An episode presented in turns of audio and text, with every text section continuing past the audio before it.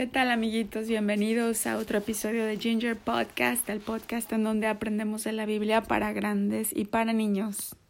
Más bien para niños y para grandes. Ahora vamos a aprender cómo Jesús nos enseñó a orar. Esto lo, vamos a leer en el Evangelio según Mateo, en el capítulo 6, el verso 5.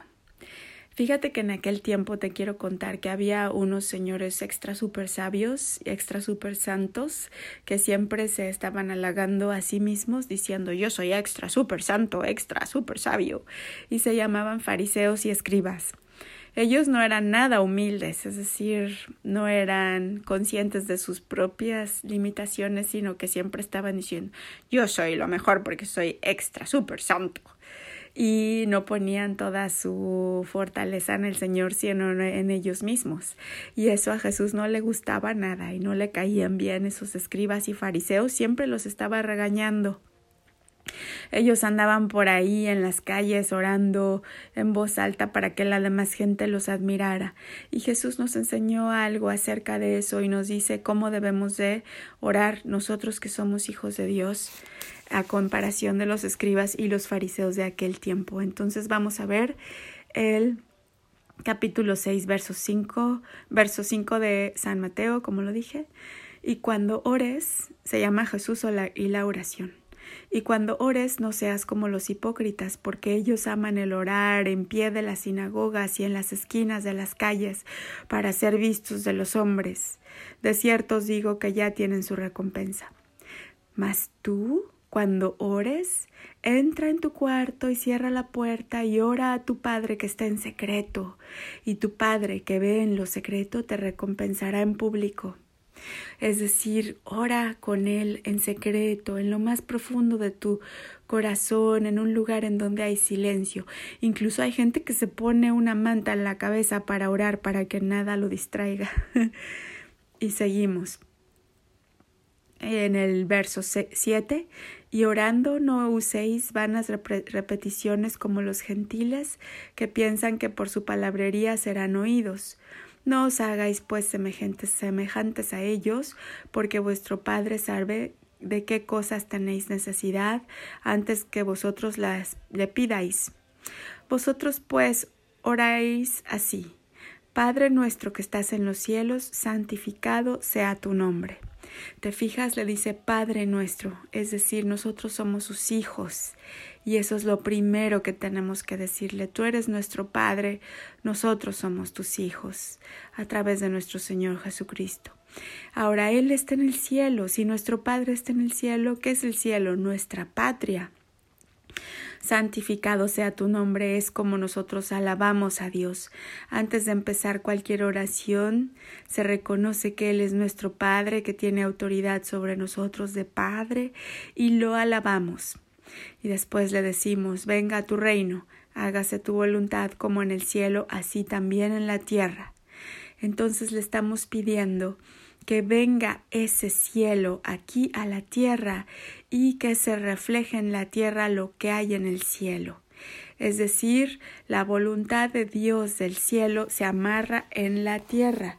Ya habíamos dicho que lo que se amarra en la tierra se amarra en el cielo, pues ahora lo que se amarra en el cielo se amarra en la tierra y viene el cielo a la tierra. ¿Me entendiste? Y seguimos, el pan nuestro de cada día, dánoslo hoy. Es decir, cada día, cada día nosotros confiamos en que Dios va a suplir todas nuestras necesidades. Y perdónanos nuestras deudas como también nosotros perdonamos a nuestros deudores. Esto nos habla de la importancia del perdón. Cuando nosotros perdonamos a todos los demás y tenemos un corazón Ah, bueno, bondadoso para perdonar, también recibimos el perdón de Dios. Aleluya. Y así se acaban las deudas de otros para con nosotros y también las deudas, deudas de nosotros como para Dios. Y no nos metas en tentación, mas líbranos del mal. Es decir, protégenos siempre, tú eres nuestro protector, líbranos del mal, porque tuyo es el reino y el poder y la gloria por los siglos de los siglos. Amén. Ahí le estás diciendo que de Él es todo, de Él es el poder, de Él es la gloria, de Él es el reino. Y no solo hoy, sino para siempre, porque Él nos ama con un amor que es para siempre, que nunca se cansa, que nunca cambia y que es por siempre, por siempre el más fuerte amor con el que nos va a amar alguien. Aleluya. Y seguimos en el verso 14. Porque si perdonáis a los hombres sus ofensas, os perdonará también a vosotros vuestro Padre Celestial. Mas si no perdonáis a los hombres sus ofensas, tampoco vuestro Padre os perdonará vuestras ofensas. O sea, hay que perdonar. Es importantísimo. Y ahora vamos a aprender un poco sobre el afán y la ansiedad. Eso en el mismo San Mateo capítulo 6, el verso 25. Por tanto os digo, no os afanéis por vuestra, por vuestra vida, qué habéis de comer, qué habéis de beber, ni por vuestro cuerpo, qué habéis de vestir. ¿No es la vida más que el alimento y el cuerpo más que el vestido? Mirad las aves del cielo, que no siembran, ni ciegan, ni recogen en graneros, y vuestro Padre Celestial las alimenta. ¿No valéis vosotros mucho más que ellas? ¿Y quién de vosotros podrá, por mucho que se afane, es decir, por mucho que trabaje, añadir a su estatura un codo? Y por el vestido, ¿por qué os afanáis? Considerad los lirios del campo, cómo crecen, no trabajan ni hilan. Pero os digo que ni aun Salomón con toda su gloria se vistió así como uno de ellos. Y si la hierba del campo que hoy es y mañana se echa en el horno, Dios la viste así, ¿no hará mucho más a vosotros, hombres de poca fe?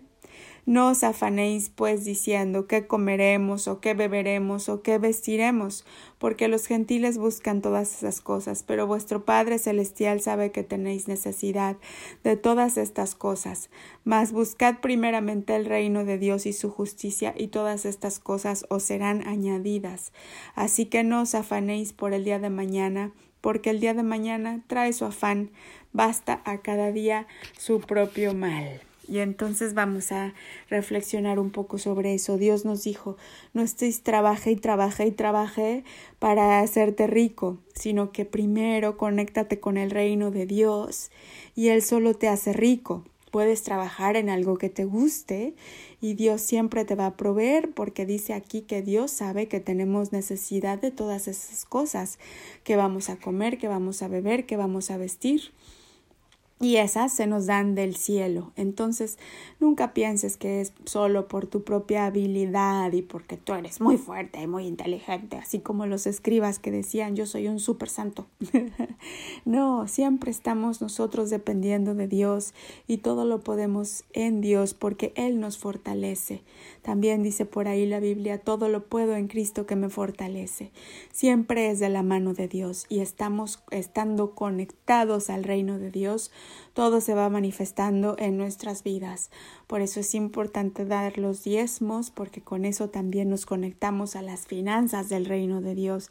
Y Dios siempre nos provee y nos da más y más y más. Y vamos a la oración y la regla de oro. Esto es en el capítulo 7. Esta regla, apréndetela, porque cualquiera que te diga, ¿para qué oras?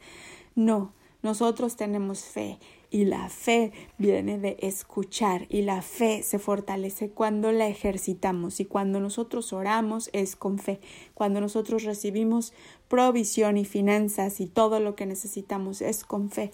Y vamos a leer esa regla de oro en el verso 7 del capítulo 7. Pedid y se os dará, buscad y hallaréis, llamad y se os abrirá. Es decir, pídale, Él te lo va a dar porque todo el que pide recibe, y el que busca halla, y al que llama se le abrirá. ¿Qué hombre hay de vosotros que si su hijo le pide pan le dará una piedra? o si le pide un pescado le dará una serpiente? Pues si vosotros siendo malos sabéis dar buenas dádivas a vuestros hijos, cuánto más vuestro Padre que está en los cielos dará buenas cosas a quien le pida. Así que todas las cosas que queráis que los hombres hagan con vosotros, así también haced vosotros con ellos, porque esto es la ley y los profetas. Entonces ya sabes, pide, pide con fe y Dios te dará. Y oyendo estas palabras de la Biblia que te acabo de leer, la fe se va a fortalecer, se va va a venir a ti más y más fe.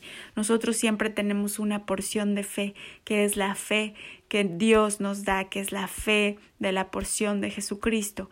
Esa viene a nosotros escuchando la palabra de la Biblia, pero nosotros la agrandamos, la fortalecemos, la hacemos crecer, habitando en la palabra de la Biblia para que esa palabra se vuelva tu realidad.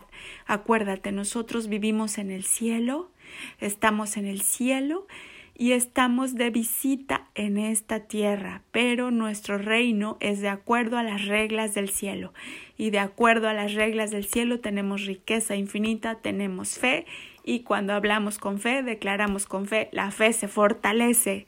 Somos la semilla de Abraham, eso ya te lo enseñaré más adelante.